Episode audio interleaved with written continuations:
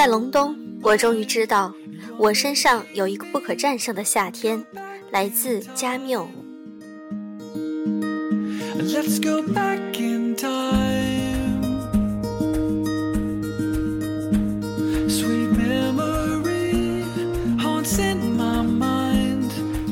各位晚上好，欢迎大家收听优质女子必修课，我是小飞鱼。今天想和大家分享的一篇旅行文章，是来自于微信里的一篇推送。一万两千公里的旅行，我发现了时间的秘密。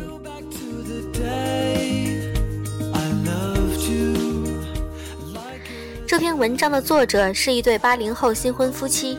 他们在2014年从北京辞职到新西兰打工度蜜月，在过去半年的时间里，他们以换宿的方式自驾一万两千公里环游新西兰。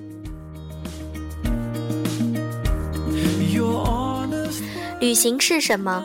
旅行是一段浓缩的生命，来自于会飞的猪。来到地球南端近半年。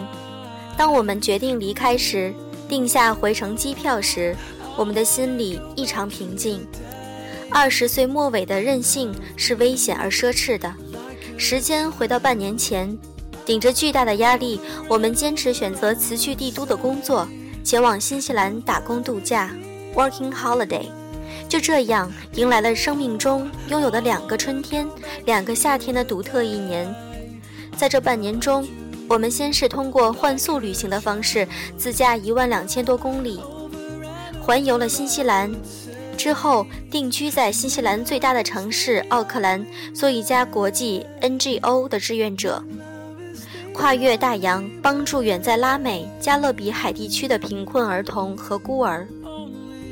再回味这段旅行，感觉如同慢品的一杯红酒，旅行的味道在脑海中酝酿、翻腾。变化，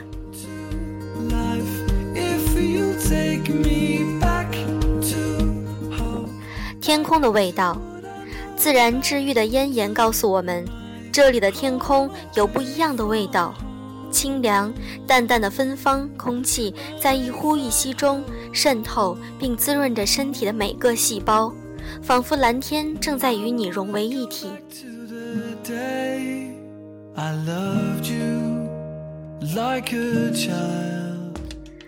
大海的味道，在这里你可以嗅到野性大海的味道，没有修饰，没有隐藏，可以温柔，也可以狂野。往南望去，似乎可以隐约感觉海那边看不见的南极世界。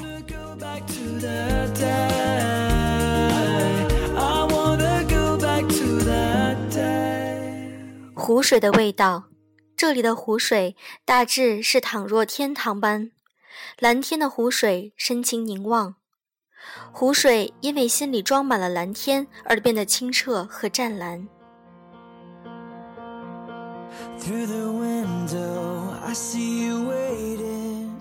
森林的味道，这里粗壮的大树随处可见，两千年树林的森林之王依然保有它的尊严。国家公园徒步线路线看不到任何商业痕迹。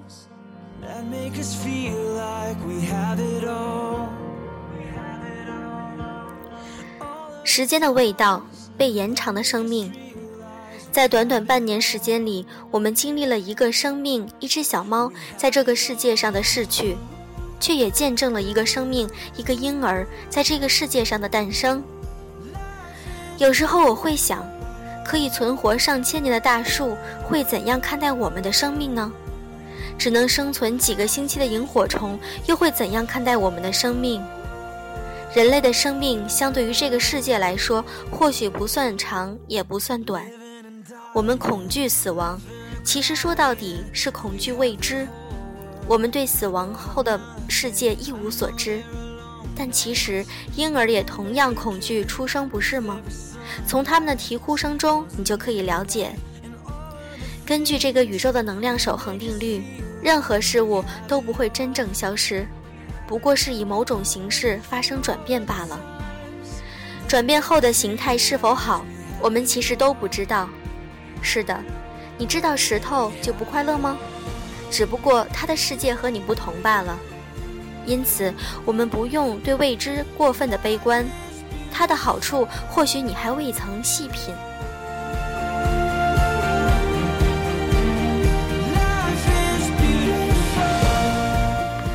相信大家都认同这种体验，即生活中的时间不是等距的，童年的时间最漫长。随着年龄的增长，人类对时间的体验长度在不断减小，因此年龄越大越觉得时光如梭。造成这种感受的主要原因是，童年时你身处的世界是一个未知的世界，随着未知越来越少，你的时间也在悄悄地被剥夺。旅行从某种意义上来说是主动投入未知的行为。通过旅行，你能真切地看清楚宇宙的这场时间游戏。未知在给你带来风险的同时，也在延长着你的生命。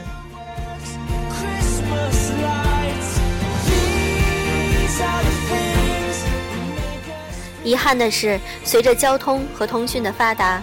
我们的地球已经真正的变成了麦克卢笔下的这个地球村，不管身处何方，都几乎可以在一天之内抵达另一个地点，都可以吃到熟悉的食物，见到熟悉的商品和品牌，都可以遇到熟悉的黄色面孔，听到熟悉的语言，都可以吃到熟悉的食物，都可以了解另一个地方发生的新闻，看到另一个地方的风景。总之。现代信息社会、工业社会带来的同质和同步，都已经使地球上可以给我们带来未知惊喜的东西以光速在减少。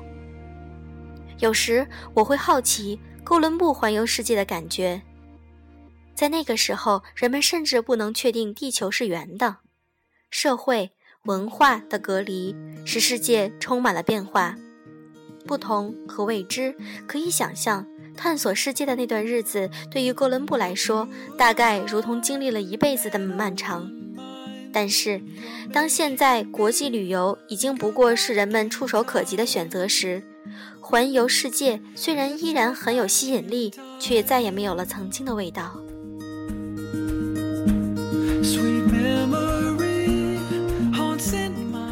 很多人一提到长时间出国，立刻想到移民发展。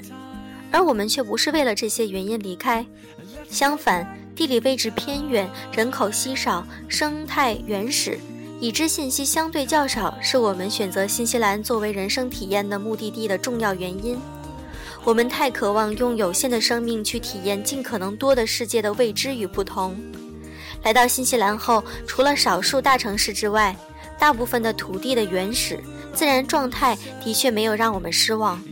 它让我们穿越时空，看到了人类成为地球霸主之前，曾经在这个星球上与其他生物和谐共存的状态。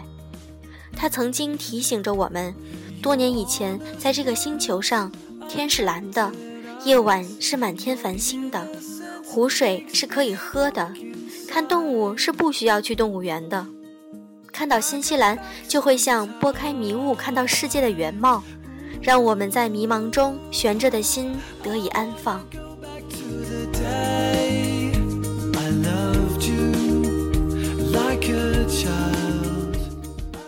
在出发之前，有朋友对我说：“我们的不同在于，你更能够感兴趣拓展人生的宽度，而我更感兴趣拓展人生的深度。”其实我对二者都很感兴趣。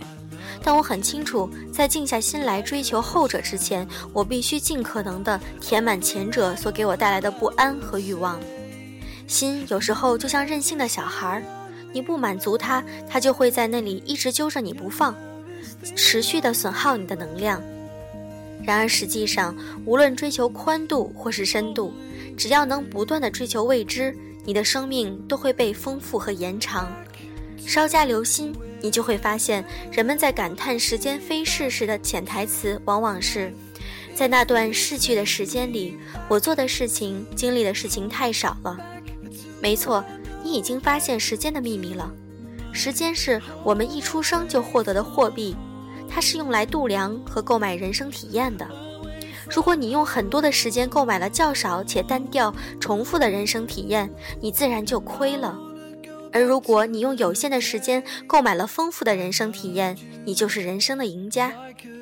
有趣的是，对于人生宽度、深度的体验，就像是吃甜食和吃咸食，每个人都有不同的偏好，但很少有人能只吃一种就很满足。两者总是要有适合的交叉，从而为彼此续足势能。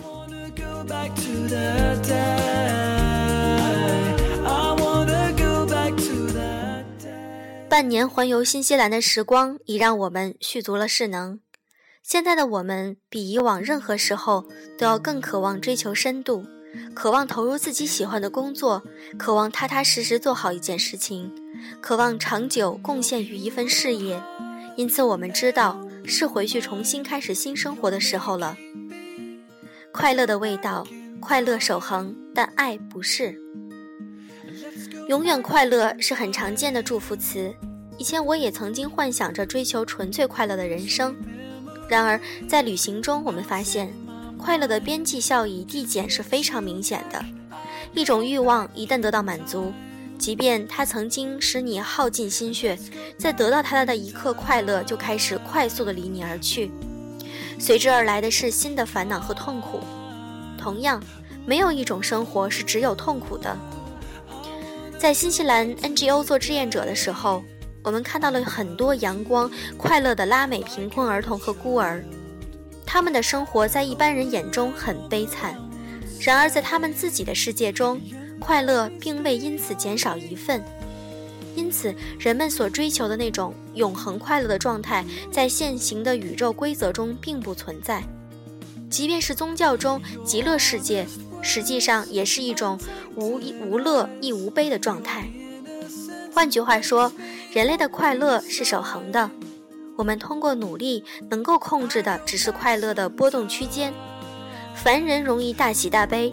大师可以使快乐的波动区间接近于零，但如果论均值，实际上无论贫穷富有，无论伟人凡人，无论生活在蓝天下还是雾霾中，都并无太大差别。因为事实是，快乐永远与痛苦相伴，痛苦越强烈，那么快乐也越强烈，两者成正比。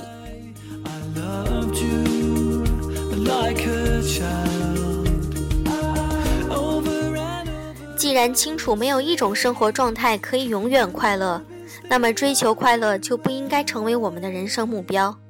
接下来的问题是什么是我们可以追求的？我的答案是爱。这里的爱不仅仅指被爱，也指爱别人。人活一辈子，获得和给予的爱并不是守恒的，每个人都不同。在新西兰，我们遇到了生命中很重要的现实版《飞屋环游记》里的 Peter 爷爷，他让我们明白，怀着一颗善良、好奇的心去生活，你会有更大的能力去爱与被爱。因为善良，让你对人类有信心；好奇，让你对世界有信心；信心与爱一直如影随形。找到了信心，就找到了爱。对自己有信心，你会更加爱惜自己。对爱人有信心，你会更加珍惜婚姻；对世界有信心，你会更加珍爱生命。获得和给予多少爱，在我们看来才是衡量人生意义的终极标准。毕竟，财富、名誉只属于物质世界，而爱属于精神世界。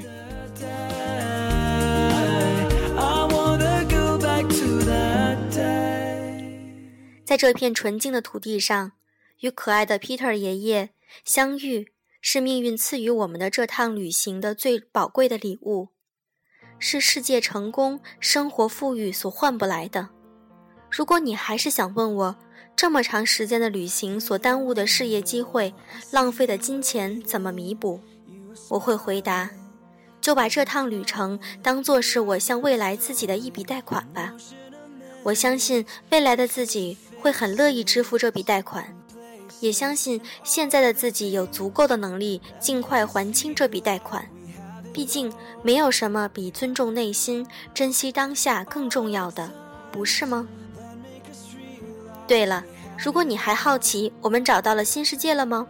我我会很高兴的告诉你，我们找到了，那个世界就是在我们的心中。